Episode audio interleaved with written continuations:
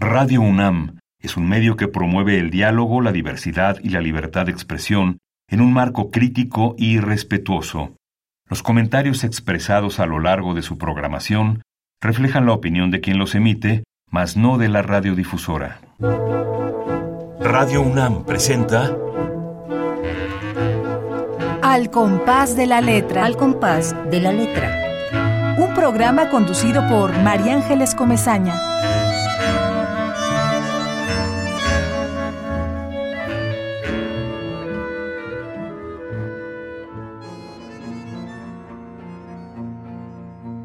Coda, el libro manso, el libro de la caducidad atornillada al plano visible de lo obvio, de lo más obvio, de lo más, más obvio, el libro recostado en sus condecoraciones, eufemismo del mal viaje, sinuoso y turbulento.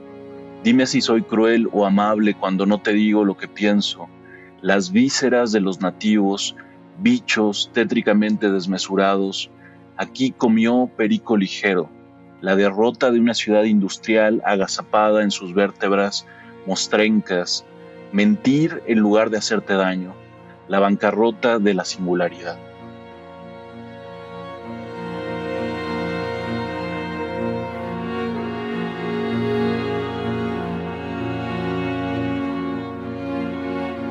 Muy buenas tardes, queridísimos amigos. Un jueves de poesía, un jueves más de esta ventana abierta a la poesía que Radio UNAM eh, propone todos los jueves desde hace muchos años, de las seis a las siete de la tarde, y acabamos de escuchar un poema muy singular, muy distinto a todo lo que hemos leído, eh, muy fuerte, con una enorme fuerza de nuestro invitado de hoy, Sergio Ernesto Ríos. Sergio, gracias por estar con nosotros, gracias por tu poesía. Muchísimas gracias por la invitación, María Ángeles. Me da muchísimo gusto estar con tu público, aquí aburriéndolos un rato con, poemas, poemas nuevos, poemas inéditos. Sí, a todos, este que acabas de leer es inédito. Es, es inédito y en realidad es como el final de un, de un libro que he estado preparando desde hace algunos años y después de la pandemia y un montón de cosas que se vinieron, quería darle un, cierre y justo este primer fragmento que les, les comparto del poema es el, en, en,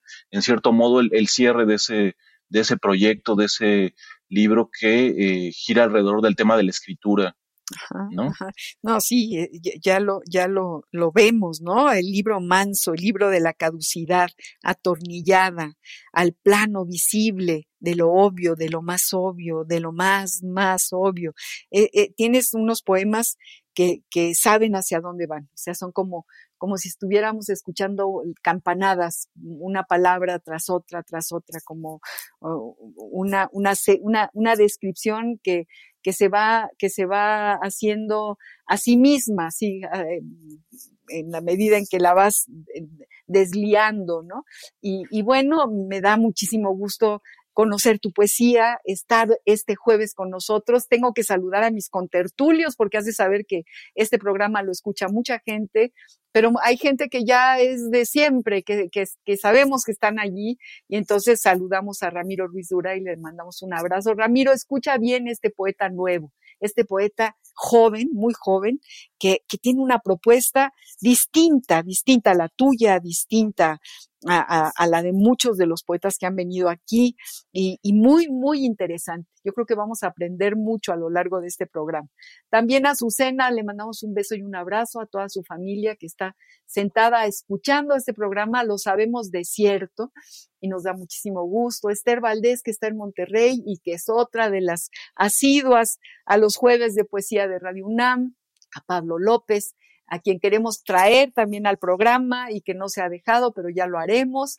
Y, bueno, queridos amigos, a todos ustedes los que en este momento sintonizan Radio UNAM y, y, sintonizan justamente este espacio dedicado a la poesía y a sus creadores. Y en este caso tenemos a Sergio Ernesto Ríos. Hay una pequeña semblanza que voy a leer para que más o menos vayamos viéndole la pista a este estupendo poeta que nos acompaña la tarde de hoy. Él nació en Toluca, en el Estado de México, en 1981. Es poeta, es traductor y es director de Graphographs, Revista de Literatura de la Universidad Autónoma del Estado de México. Y también es secretario del Centro Toluqueño de Escritores. Publicó Larga Oda a la Salvación de Osvaldo en el año 2019, en coautoría con Minerva Reynosa, el, el, ganador del primer premio del Centro de Estudios Interplanetarios. Eres ganador, fuiste el ganador, ¿no? E interplanetario ya. Ok, imagínate. Se, se, puede presumir, ¿no? Me parece una obra, pero no es un premio, ¿no? Fuiste ganador no, del No, en realidad es el, el título del, de, de, ese libro. Ajá. Y pues, pues yo sí lo hice con toda la intención de que un poco burlarse, ¿no? De, de, de toda esta De idea de, de, de los premios, ¿no? Que son regionales, que son nacionales, que son Ay, mundiales. Y leyendo un libro eh, de ovnis, aparecía ahí que, que la persona que lo había escrito era el ganador del primer premio del Centro de Estudios Interplanetarios. Y a mí me parecía que era lo más legítimo robarle ese título nobiliario, ¿no? Para, No, buenísimo. para usarlo en, mi libro, ¿no? Qué bueno que lo dices, porque lo estaba yo leyendo muy mal, no le entendía bien a bien de qué iba este asunto. Y, y pasa cada rato en presentaciones de libros, entonces a mí me, me encanta que dicen, además está aquí Sergio, que es el ganador, el ganador del primer del premio. primer premio del Centro de Estudios Interplanetarios desde Sí. la ciudad de Toluca, la bella ciudad de Toluca, ¿no? Bueno, Sí. luego otro título de, de Sergio es Máquina Portadora de Cabezas, publicado en el 2018. Otro, Quien quiera que seas, en el 2015. Brazuca, ¿qué es Brazuca? Eh, Sergio. Es, es, un, es una palabra cariñosa para hablar acerca de, de los brasileños, como nosotros decimos mexas o no sé, al- al- algún gentilicio por ahí deformado y dicho como con cariño. Ah, muy padre, muy padre título. Y es un libro que, que escribí replicando o jugando con el rap brasileño que, que a mí me gusta bastante y que, y que para ese libro me puse a- a escuchar y a estudiar y a, y a plagiar a un montón de, de, de músicos y escribí ese libro que gira alrededor de la violencia y que, y que también es un poco la violencia entre dos lenguas, ¿no? El, el, el portugués y el español que no termina por, por definirse y justo bajo ese discurso que sucede mucho, por ejemplo, en las canciones de, de rap que siempre es bastante violento. Entonces a mí me parecía un tema, tema interesante y, eh, y, y fu- y fue lo que escribí ahí en Padrísimo. 2015. ¿Y es poesía? Es un libro de poesía, son poemas bastante breves y, y están escritos en, en, esta lengua híbrida entre el portugués y, español. O sea, no todo lo que suena portugués en realidad existe, ni tampoco las palabras en, en, en español, ¿no? Entonces fue, un- fue por ahí un, juego, me, me, me gustó bastante, la verdad, escribir ese libro. Y, y eso, es, eso es parte de tu talento, porque en esto que, que me mandaste, que tuve la suerte de leer, como lo que acabas de leer, tu coda, eh, justamente hay, hay muchos neologismos, ¿no? Hay, hay inventos de palabras, juegas con el idioma, juegas con tus palabras. Sí, para mí me parece que, que la, que la escritura de, de poesía pasa justo por, por esa noción eh, estética del lenguaje, ¿no?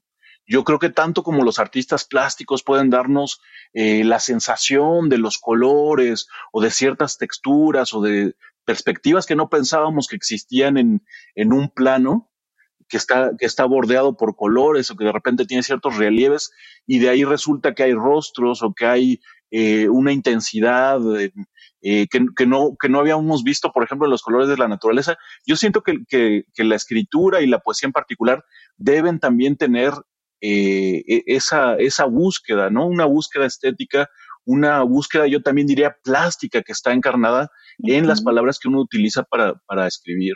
Totalmente, porque además estamos como llenos de resonancias y justamente esa, e- e- e- ese encuentro con, con la palabra, con la palabra incluso inventada o con la voz de la palabra, nos lleva a otras voces y es muy interesante y muy importante que, que nos demos esa libertad, ¿no? Porque justamente la poesía es, es, es darnos esa libertad. Claro que tiene que ser una, una libertad eh, muy pensada y muy, muy, muy bien elegida como gotas de agua, porque si no puede ser un churro terrible, ¿no? Pero también Y- pienso que es una reacción frente a tantos discursos que nos bombardean todo el tiempo, ¿no? O sea, si uno abre las redes sociales o, o, se- eh, o abre el periódico o ve las noticias, hay palabras y discursos que se repiten y están cerrados en, en sí mismos y me parece que justo el lenguaje y la poesía pueden convertirse como en un, un virus que esté alterando ese sistema siempre pasivo donde, eh, donde la gente no, no puede revertir el efecto de todas esas otras palabras, ¿no? Las palabras de la política, las palabras de, de, de la música comercial, las palabras de, de, de, cierto tipo de enajenación que está tan presente ¿no? en nuestro alrededor. Sí, las palabras vacías, completamente vacías. Me parece súper padre hoy ver que justo en tus propios temas, en los temas que, que eliges y que además nombras con títulos muy originales, están planteando toda una posición frente al idioma, frente a lo que estamos viviendo y, y te apropias de esa posición para poder eh, darnos una poesía eh, muy, muy distinta y, muy llena de contenido, porque justamente está, se, entiende perfectamente por dónde quieres ir, por dónde quieres llevarnos y, nos invitas a un paisaje tuyo eh, donde te atreves a, muchas cosas que, que, no nos atrevemos muchos de los que escribimos poesía. Pero bueno, aquí, aquí lo encontramos y entonces pues es una, es un, un, gran hallazgo, mi querido Sergio Ernesto Ríos, el poeta invitado de hoy. Uy, pues que tenemos un programa eh, que, que, ya pinta ser muy, muy interesante. Sigo con tu semblanza para que nos sigas comentando estos, estas, estos títulos, obras títulos, títulos, la entrevista se va a llamar títulos, títulos comentados. Me gusta mucho, me parece, me parece así como con toda su solemnidad este programa, señoras y señores, eh, se va a, a va a versar sobre los títulos comentados de la obra del poeta Sergio Ernesto Ríos. Así que pongan atención. Sarigüeya, Sarigüeya escribe. Cuéntanos algo de la Sarigüeya escribe. Es, es, un, es, un, es un libro, la verdad, muy bonito, ¿no? Porque yo lo he escrito, pero es un libro precursor después del, eh, de, de, lo que después fue la, la tuiteratura que le llamaron, ¿no? O sea, la escritura a partir del Twitter eh, con una amiga, también escritora de Monterrey, que se llama Diana Garza Islas. Ah, empezamos a hacer una, una, serie de tweets. Eh, ella, me, ella escribía algo y yo iba siguiendo y todo el tema eran las arigüeyas y las arigüeyas iban invadiendo referencias de películas, de canciones, de libros.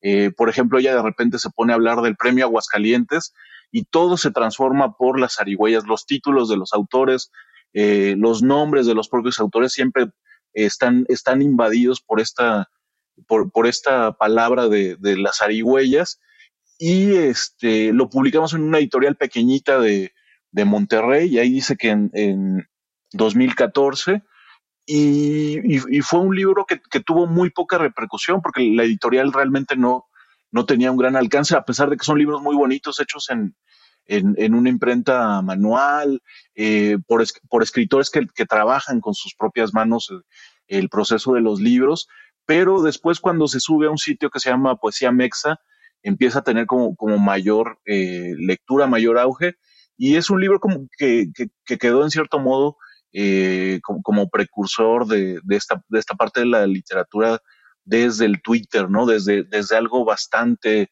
breve y, con un cierto juego, yo, yo diría también eh, que, implica lo, lo, lo, que busca en la escritura, ¿no? Es, esa idea de, de, en, cierto modo, eh, eh, ir un poco a, la contra de, de, lo que ya existe, del concepto de la escritura, desde dónde se escribe y también con, algo, con algo de humor, ¿no? Con algo de tomadura de pelo sí, no, eh, para, para, los lectores, ¿no? Me encanta, me encanta. Muerte del dandismo a quemarropa. Ese también tiene, tiene toda un, todo un significado, todo un sentido, a contracorriente. Vámonos a contracorriente. me gusta, me gusta muchísimo, eh, Sergio. Y este, eh, a, a quemarropa, ¿a quién matas? Muerte al dandismo, que, al, al dandismo quemarropa. Igual pienso que, que, que, bien pensado todo va en, en el mismo sentido. Es, es, un, es un poema en el que jugaba, digo, al ser eh, un, un, escritor con tan pocos lectores, hice por ahí una revoltura, hice una mezcla de los comentarios que me habían hecho amigos. Estaba por ahí algo que me había mandado en una carta Ángel Ortuño hace muchísimos años, otro escritor que se llamaba Wilson Bueno, que también falleció hace un tiempo, y yo un poco jugando con eso de decir, bueno, nadie me conoce, ni siquiera soy famoso ni nada, pero tengo estos amigos que han escrito estas cosas y todo lo metí en ese cajón de ese poema que nombra un libro que también casualmente eh, se publicó en, en Monterrey y este y el título todo rimbombante y exagerado pues me encantó también. A mí también, a mí también me encanta. y bueno, aquí tienes también y mi nombre de guerra es Albión, publicado en 2010. Este poeta, Sergio Ernesto Ríos, además eh, es traductor del portugués, eh, tradujo copia de seguridad 3.1 eh, de Erika Zíngaro, que es una poeta, me imagino, brasileña.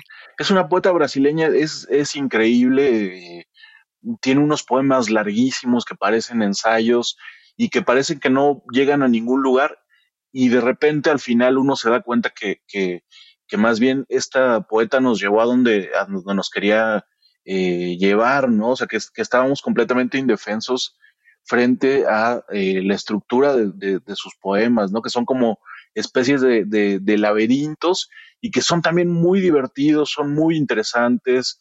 A, mí es de, mis poetas brasileños favoritos, la verdad tú te, estás muy cerca de, de, la lengua brasileña y de la poesía y supongo que de la literatura brasileña y a lo mejor portuguesa también y a lo mejor gallega también. ¿Miento o, no? El, el, gallego siempre me ha gustado. Hay por ahí como, como ciertas variaciones.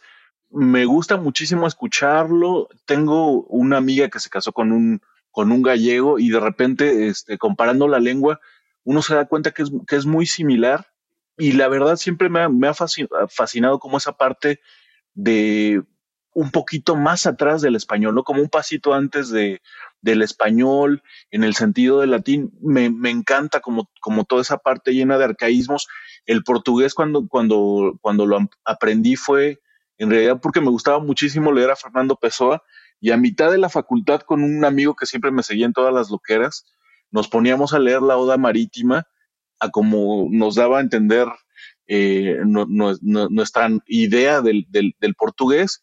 Y después ya cuando tuve oportunidad de aprender en la, en la escuela, eh, pues quedé completamente fascinado con, esa lengua.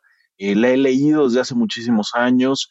me encanta traducir y, traducir en realidad es como un pretexto para, para conocer autores nuevos y para eh, entablar amistad con, poetas de otros lugares que me gusta muchísimo y, que a la vez es triste que se lea tan poco el, portugués en nuestro país, ¿no? Hay, hay traductores emblemáticos como eh, Francisco Cervantes, pero se lee en realidad muy poco eh, a los autores de, que, están más cerca de nosotros, ¿no? Pienso que también sucede mucho con, con el italiano, mientras que en Argentina si hay como todo ese gusto por enterarse de lo que están haciendo en eh, las lenguas tan cercanas a, la, a, la, nuestra, ¿no? Sí, y tienes, por ejemplo, tradujiste también Una confesión en la boca de la noche de Danilo Bueno, ese es otro poeta eh, brasileño. Brasileño, sí. Ajá. Boa Sorte, o sea, buena suerte, Boa Sorte.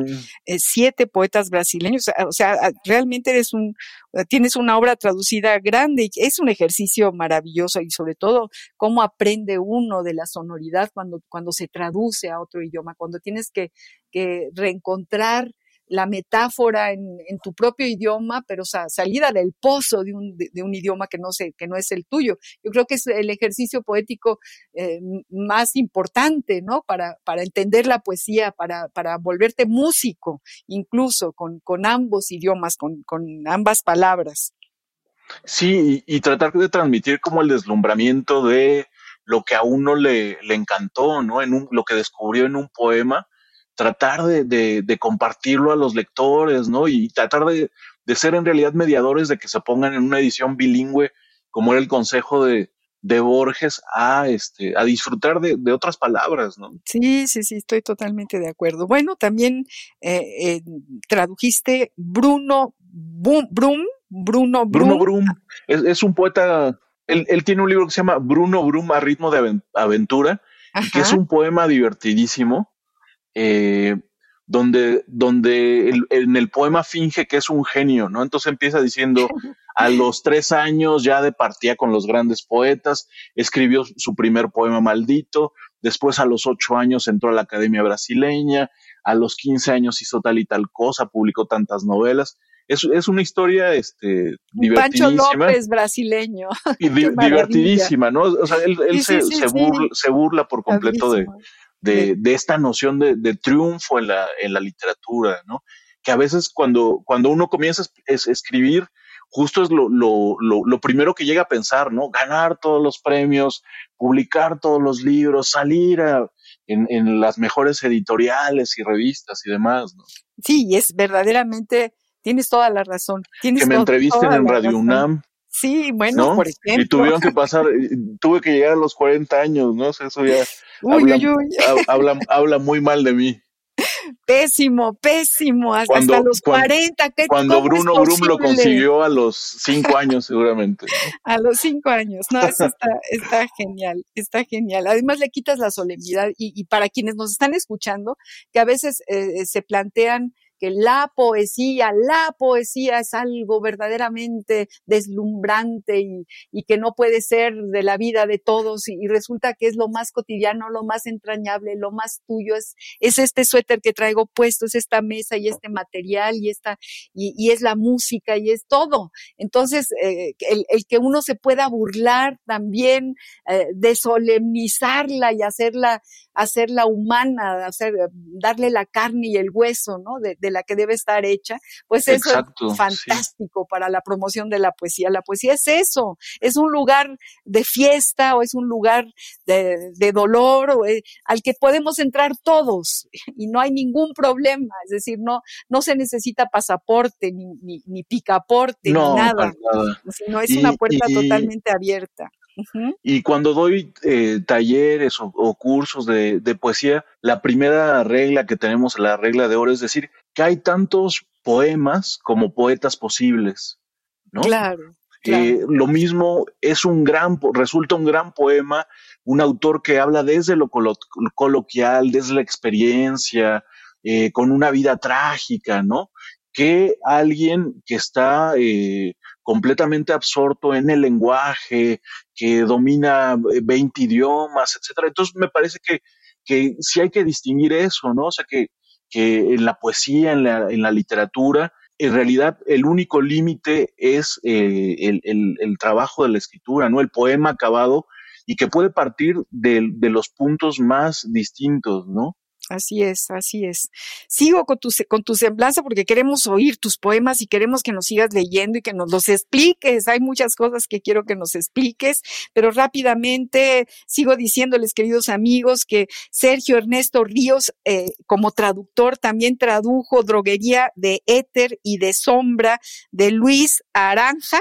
Araña, Luis Araña, Araña. claro, porque es la, Luis, es la Luis Araña eh, es un autor bien interesante, un autor de la vanguardia brasileña publicó unos cuantos poemas en una de las revistas de vanguardia en los años 20 y después eh, se mete al, al, cuerpo diplomático brasileño, era un tipo muy brillante, viaja por todo el mundo, incluso tiene, tiene alguna temporada en México y publica su primer libro a los setenta y tantos años. Órale, o sea, es, es, una historia trágica porque en realidad dejó su, su trabajo como, como escritor para dedicarse a la, a la, a la, a la, a la vida diplomática. ¿no? Entonces, desde el lado del arte perdimos un, un, un gran poeta, quedó, quedó como, como sumido en, en esa primera escritura, pero eh, es, ese es Luis Araña, un, un, autor bastante interesante. ¿no? Qué bonito apellido, ¿no? Luis Araña.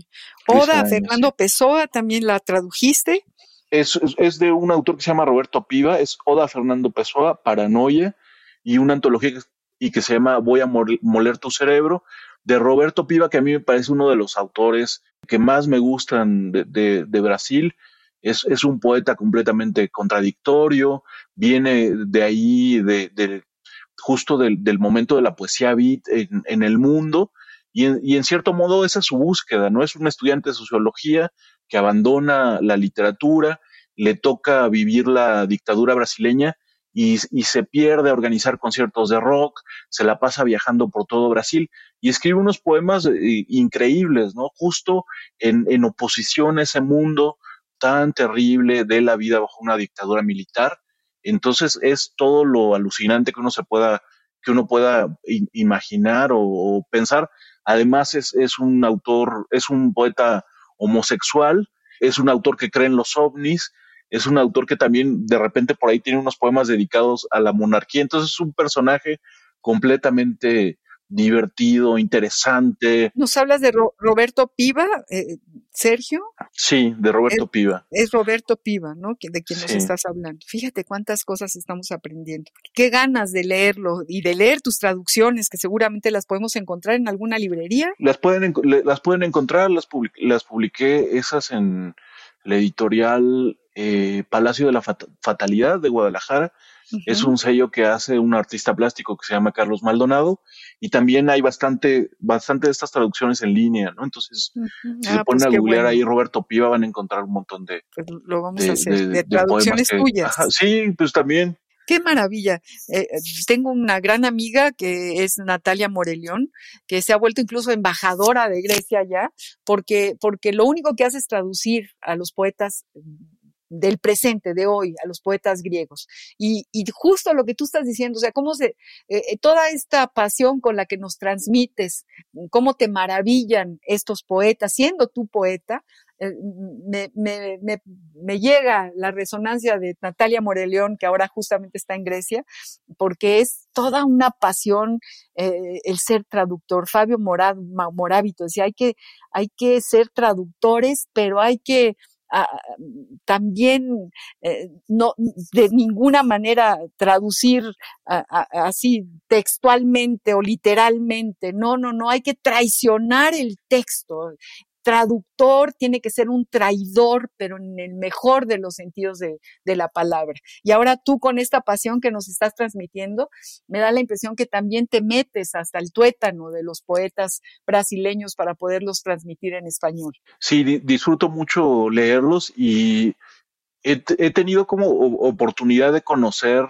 no a Roberto Piva, por ejemplo, pero algunos otros autores y justo eh, disfruté mucho, por ejemplo, andar en, la, en, las ciudades, este, ver dónde vivían. Por ejemplo, otro, otro autor que, que, me gusta muchísimo, Paulo Leminski, tuve oportunidad de conocer a todos sus amigos, a, a su esposa, ver dónde comía, ver dónde andaba de juerga, etcétera. Entonces, son, son todos esos detalles que, que te dan el otro eh, retrato vital que también hace falta para, para traducir, ¿no? De una forma como, como más cercana, ¿no? Claro, claro, claro que sí.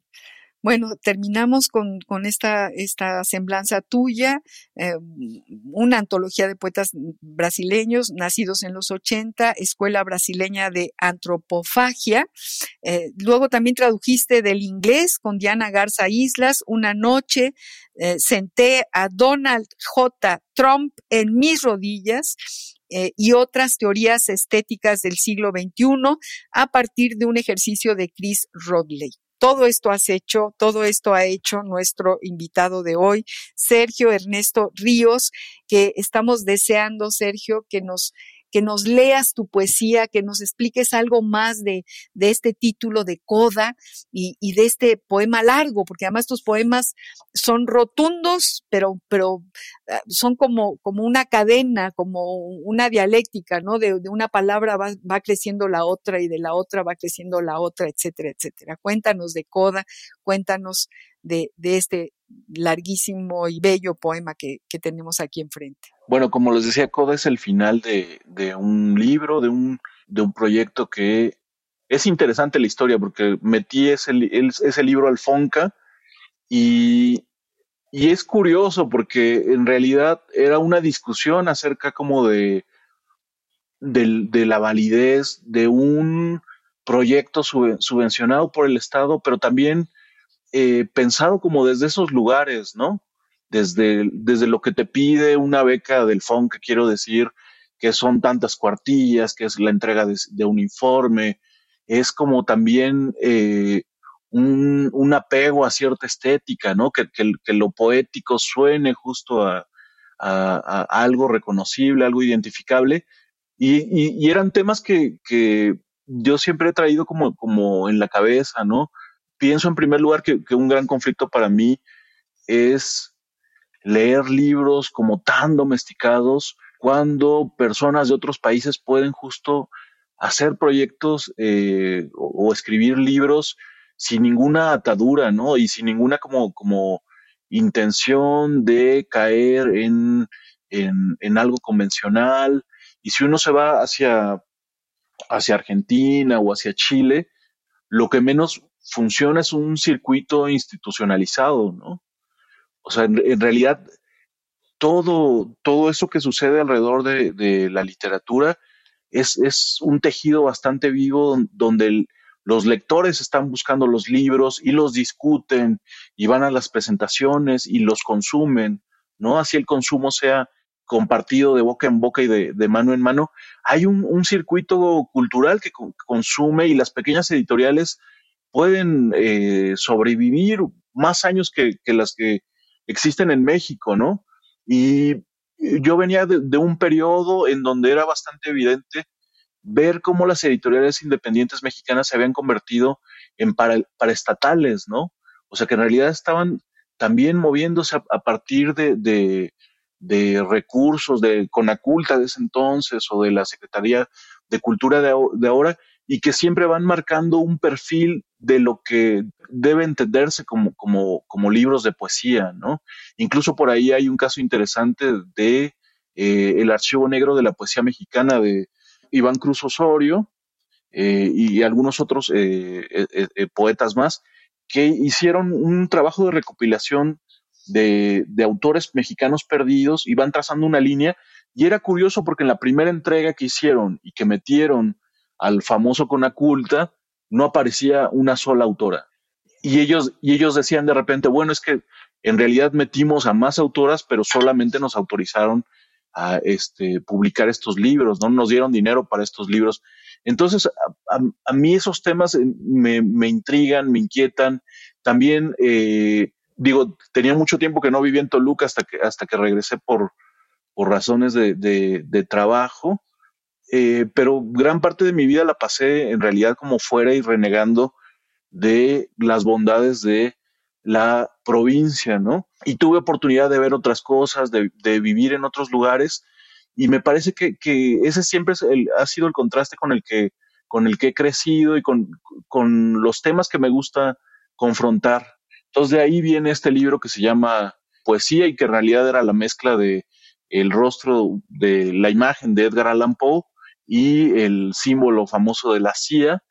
Y a partir de ahí escribí este libro acerca de ciertas ideas eh, sobre los proyectos subvencionados por el Estado.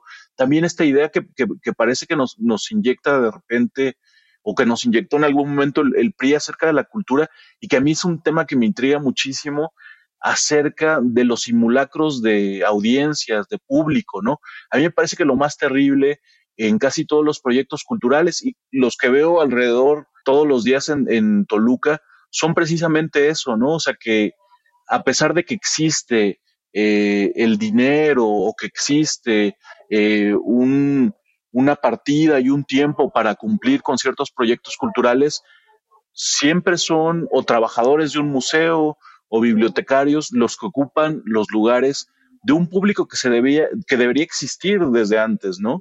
Eso, eso me parece como, como lo más triste y como la cima de todo el fingimiento respecto a, lo cultural.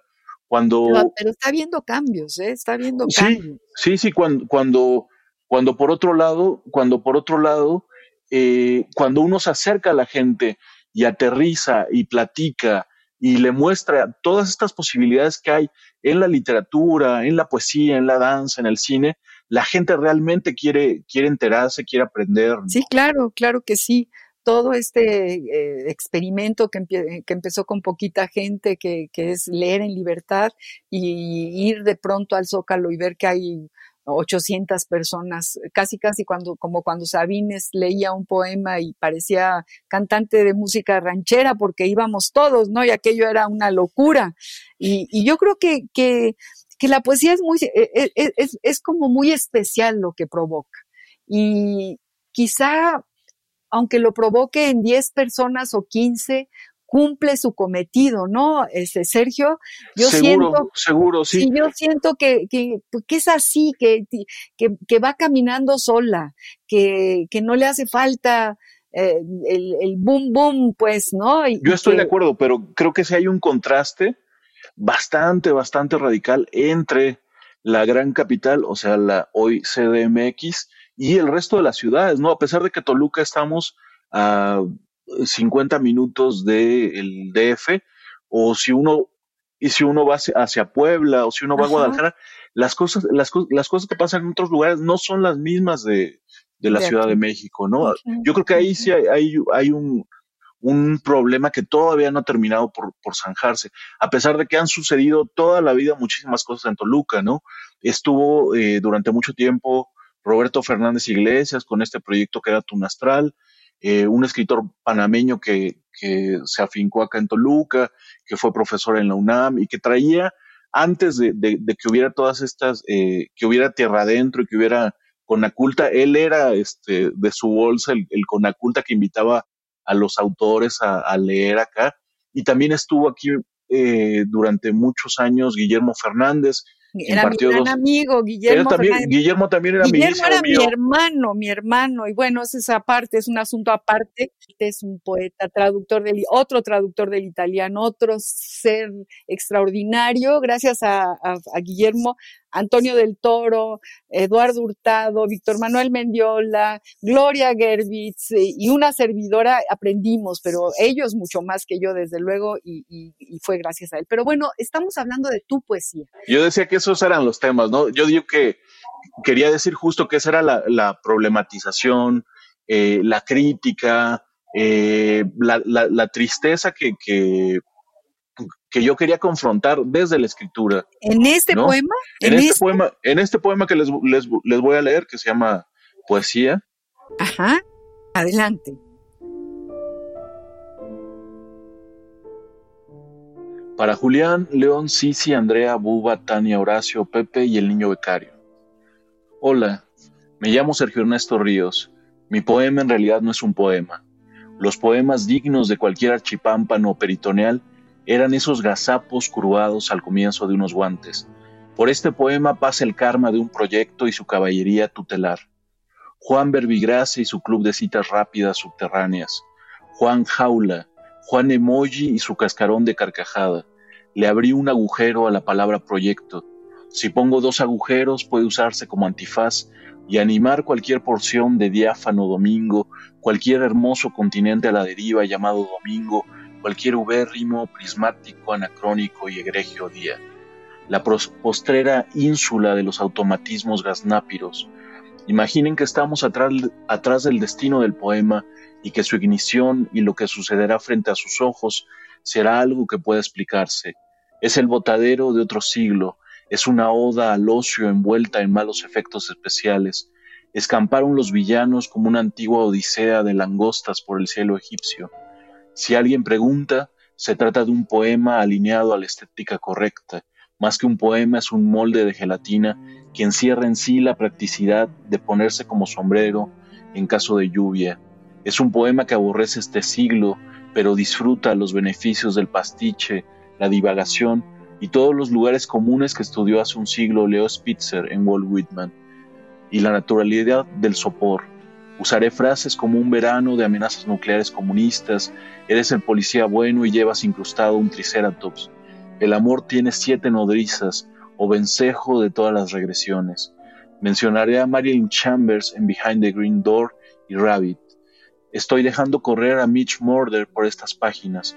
Se ha dicho que mirar la historia dividiéndola en décadas o siglos no tiene sentido. Estoy en el minuto 8.23 de Current Events. En el poema no aparece nunca un vendedor de tres bubulubus por 10 pesos para que Diosito los socorra donde quiera que vayan. Toma el mirlo vacante, el chapucero sentir, no te burles del entresueño, de las hesitaciones, del umbral, de la lisonja, del requiebro, de las suspiradoras rimas darks, del plenilunio, de la cíbar, del murmurio, de un brote de etcéteras entre las flores del mar. Chapucero Styles, Aquí nació la poesía con su aguijón helvético.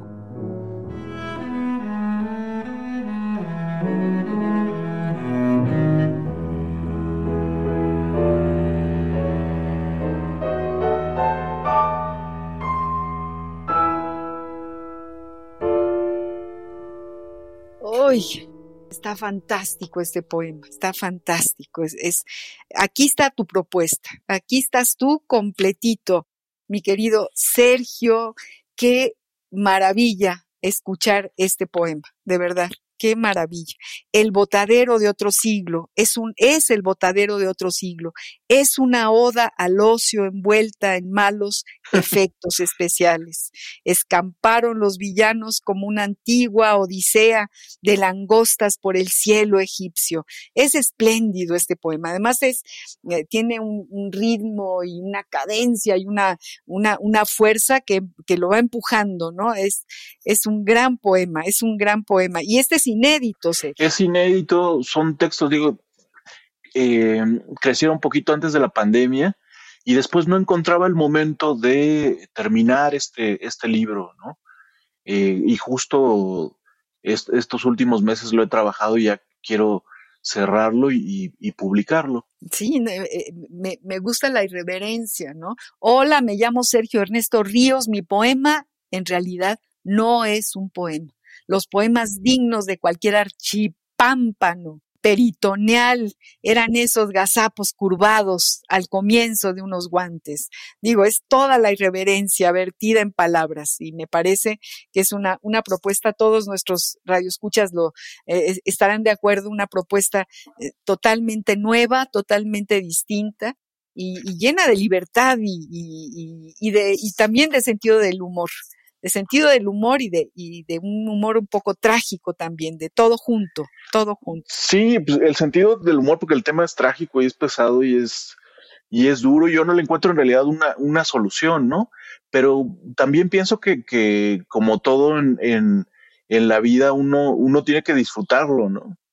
Uno, uno, uno tiene que, que, que, también reírse de todo eso que nos tiene de, de repente como, como sumidos en, en, el hoyo ahí más trágico y, negro. Sergio Ernesto Ríos, nuestro poeta invitado de hoy, eh, como, como ustedes se podrían imaginar, decidió una palabra que yo tuve que, meterme a ver de qué se trataba esa palabra, una palabra igual, igual de irreverente, que es la palabra, ¿cuál? A ver, Sergio.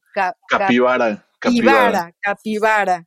Eh, y, y, bueno, por, por, más que me fui al HH, Diccionario del Español de México, del Colegio de México, al de la Real Academia, o incluso al del Diablo de, de Ambrose Bierce, no encontré, no encontré para nada. Pero al capibara. El, el, la capibara, y dice así, el capibara, carpincho, Carpincho es la palabra correcta. ¿eh? ah, bueno, pues así dice. Carpincho, chihuire o chihuiro es una especie de roedor de la familia de los cávidos. Es el roedor viviente de mayor tamaño, es una rata inmensa, no, No, qué mala, qué mala presentación al pobre capibara. es un roedor viviente de mayor tamaño y peso del mundo, como cuántos kilos, que 40, 66 kilos, dice aquí, del género Hydrocoerus, en el que también se encuentra el único otro miembro existente, el capibara menor. Puede llegar a pesar 66 kilos. Nada más encuentres en la calle con uno y díganme qué, qué les va a pasar, si se desmayan o corren como locos. A ver, cuéntanos, porque además está aquí también de entretejido entre, en tus poemas, el, el carpincho este, que el, el chihuire, el chihuiro, el carpincho, cuéntanos. Yo me había este. quedado mucho con, con, con la palabra capibara porque hay un, un libro que, ya de un autor que les había mencionado, Paulo Leminski, que se llama Catatau. Y, y ese libro parte de la idea que René Descartes eh, termina por alguna razón en el, una razón, una, alguna razón que no se explica, termina en el nordeste brasileño y alguien le da a fumar ahí una cosa medio extraña y mientras está fumando y está ahí bajo, bajo una sombra y pasan por ahí los capibaras, se pone a alucinar eh, con ese nuevo mundo, con, el, con, Brasil y con las cosas que ve alrededor, ¿no? Entonces, en cierto modo, es como, como, como una contraparte del, del discurso del, del, método y una idea de, de, de, burlarse justo de, la razón, ¿no? Eh, y, y, a mí este, este bicho que parecía como, como, eh, como, el personaje ahí, como el nahual, digamos, de René Descartes, siempre me intrigó. Y es un animal más o menos común en, en, el sur, ¿no? Eh, te había comentado que, que, es un animal amigable. Yo lo relaciono más hacia, hacia el castor, ¿no? Hacia uno, hacia las ardillas, ¿no? O sea, eh, tiene, tiene como, como algo más, más gracioso, ¿no? Y, a mí la, la palabra me, me, me, atrapó desde ahí y, y, me gusta esa idea también como que es eh, en cierto modo como una especie de, de monstruo ahí benigno, ¿no? Hay, el, me gustan, por ejemplo, estos, la descripción que hacían en las crónicas de Indias cuando andaban recorriendo nuestro continente y hacían una locura, una mezcla de, de animales para definir algo. Entonces, por ejemplo, las famosas, este, eh, las vaquitas marinas o pienso, por ejemplo, en, en el perezoso, tienen unas descripciones fabulosas que son la mezcla de todas las bestias posibles y a mí el, capibara me parece que también es, es un personaje que, que debe figurar ahí en un bestiario eh, de, de, el mundo que tenemos enfrente, ¿no? En, en, en México y, y, en todo nuestro continente, ¿no? Me parece que la naturaleza de repente tiene como como esos despliegues de, de, imaginación pura y en lo que puede parecer monstruoso también hay, hay muchísima alegría, ¿no? Gusto, como si alguien hubiera dibujado ahí cosas. Este, así es, así es, querido Sergio. Vamos a respirar hondo después de toda esta descripción, pero vamos, vamos a, vamos a hacer una pausa porque ha sido muy intenso y maravilloso y yo te felicito y te lo sigo agradeciendo. Y vamos a música, una música que tú propusiste en, en, portugués, además, que, que, es toda una caricia y que, se, que es de, de, de un autor que también nos propones tú, Arnaldo Antunes, y se llama A Casa de Súa. Casa es Súa. Ah, la casa es suya, ¿no? A Casa es Súa. Vamos a escucharla, queridos amigos, porque tenemos muchas cosas que digerir de todo lo, el pozo, la mina que ha traído a, a, este compás nuestro querido invitado, Sergio, Sergio, que nos da muchísimo gusto, Sergio Ernesto Ríos, que estés aquí con nosotros. Vamos a música. Escuchen esta canción, queridos amigos.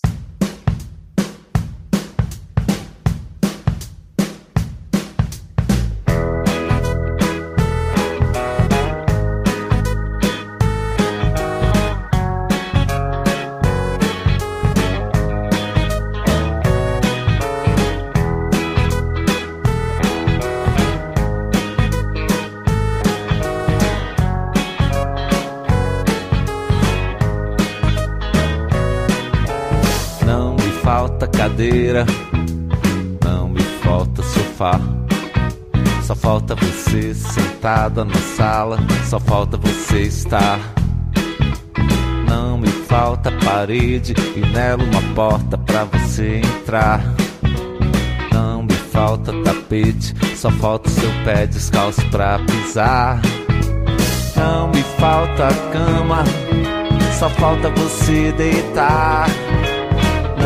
Falta o sol da manhã, só falta você acordar. Pra janelas se abrirem pra mim e o vento brincar no quintal, embalando as flores do jardim, balançando as cores no varal. A casa é sua, porque não chega agora? Até o teto está de ponta cabeça porque você demora porque não chega logo. Nem o prego aguenta mais o peso desse relógio.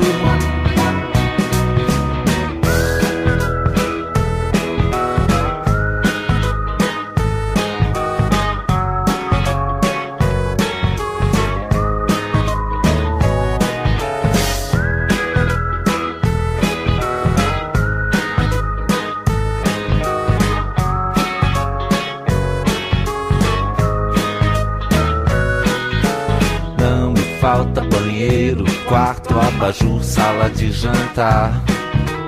Não me falta cozinha, só falta campainha tocar. Não me falta cachorro uivando só porque você não está. Parece até que está pedindo socorro, como tudo aqui nesse lugar. Não me falta casa, só falta ela ser um lar. Não me falta o tempo que passa, só não dá mais pra tanto esperar. Para os pássaros voltarem a cantar. E a nuvem desenhar um coração flechado para o chão voltar a se deitar. E a chuva batucar no telhado, a casa é sua. Porque não chega agora. Até o teto tá de ponta cabeça porque você demora. A casa é sua, porque não chega logo. Nem o prego aguenta mais o peso desse relógio.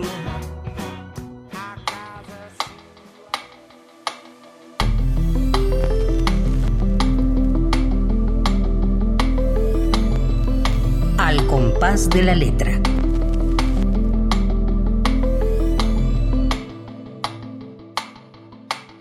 Ay, qué bonita, qué bonita música. Gracias, Sergio Ernesto Ríos, nuestro invitado de hoy, nos llenó de música, nos atrapó con todo su pensamiento mágico, con su con su capibara, ¿no? Hay que aprender esa, el capibara y con toda esta, eh, eh, esta imaginación fantástica que traes a, a, este compás que nos da, nos llenas de alegría, nos llenas de gusto, de emoción, de interés, porque aprendemos. Y bueno, tenemos cinco minutos para acabar este, este, este compás, este programa. Sergio Ernesto Ríos, queremos que regreses porque nos sabe a poco, porque necesitamos escuchar tu poesía, que nos expliques qué historia hay detrás de la, siempre detrás de un poema, detrás de una metáfora, detrás de, de lo que uno escribe, hay una historia, hay algo que, que te impulsa. Eh, antes de que se termine nuestro programa, quiero que nos leas algo más y que nos, y que nos cuentes un poquitito de esta historia. Pues les puedo leer el final de, de La Coda que pueden encontrar en periódico de poesía. Te agradezco muchísimo, ojalá haya chance de, de, platicar más. Me da muchísimo gusto y no sabía que eras también una muy buena amiga de, de Guillermo Fernández, eh, que para mí fue siempre una persona extraordinaria, generosísima y que quiero muchísimo y que su lección acerca de que la literatura es lo más importante de la vida me sigue acompañando. Yo creo tal cual que, que la literatura, que la poesía es en verdad lo, lo más gratificante, lo que más nos alegra y lo que nos saca de, de, de todo lo malo que hay en esta vida y en este planeta, ¿no? Así es, nos coloca en el mejor de los lugares posibles. Entonces les voy a leer el, el final de este, de este poema con el que eh, abrimos en el programa, Coda. Esto pasa en Dulce María, placenta, orden sin orden, una modulación del lenguaje. Esto pasa desde 1986, a favor de la vejiga senil, suspensión, Transformers de Coca-Cola, trastorno, trauma en el sentido de colisión.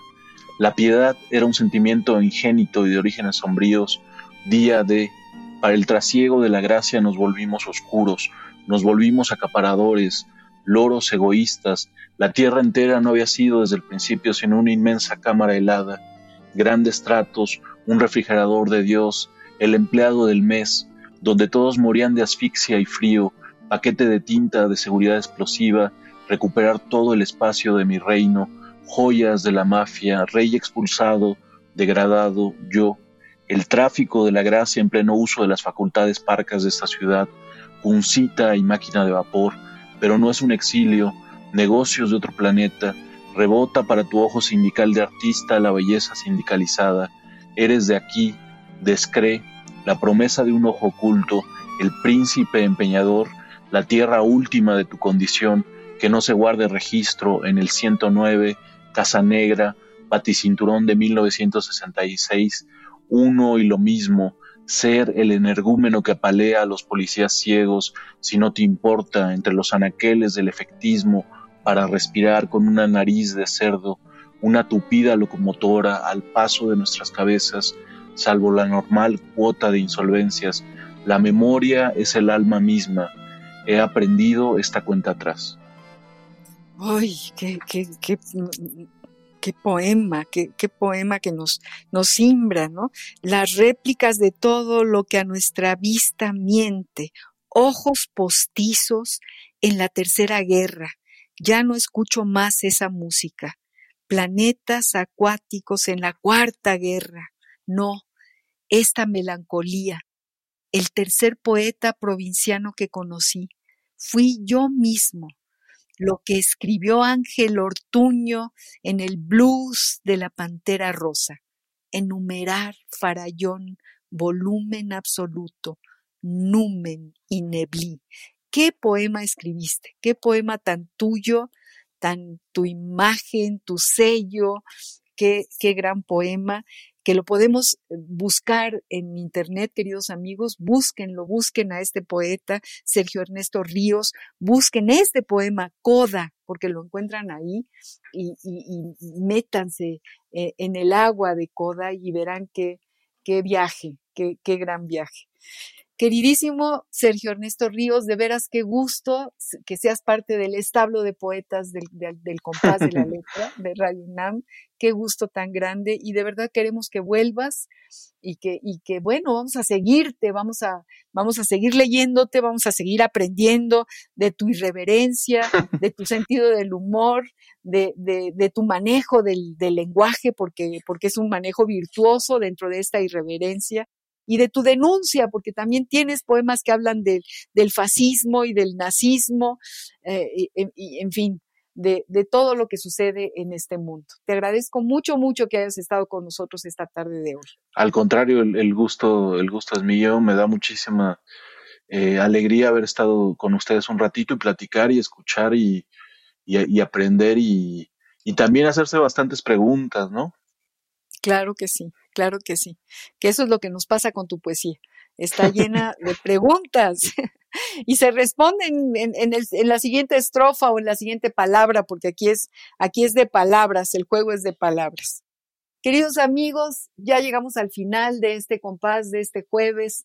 Y bueno, yo estoy muy agradecida con Sergio, desde luego, Sergio Ernesto Ríos, con nuestra productora Ivonne Gallardo con Radio UNAM por esta ventana que nos enriquece y nos fortalece. Eh, yo soy María Ángeles Comezaña y como siempre los espero el próximo jueves al compás de la letra. Radio UNAM presentó Al compás de la letra. Al compás de la letra. Un programa conducido por María Ángeles Comezaña.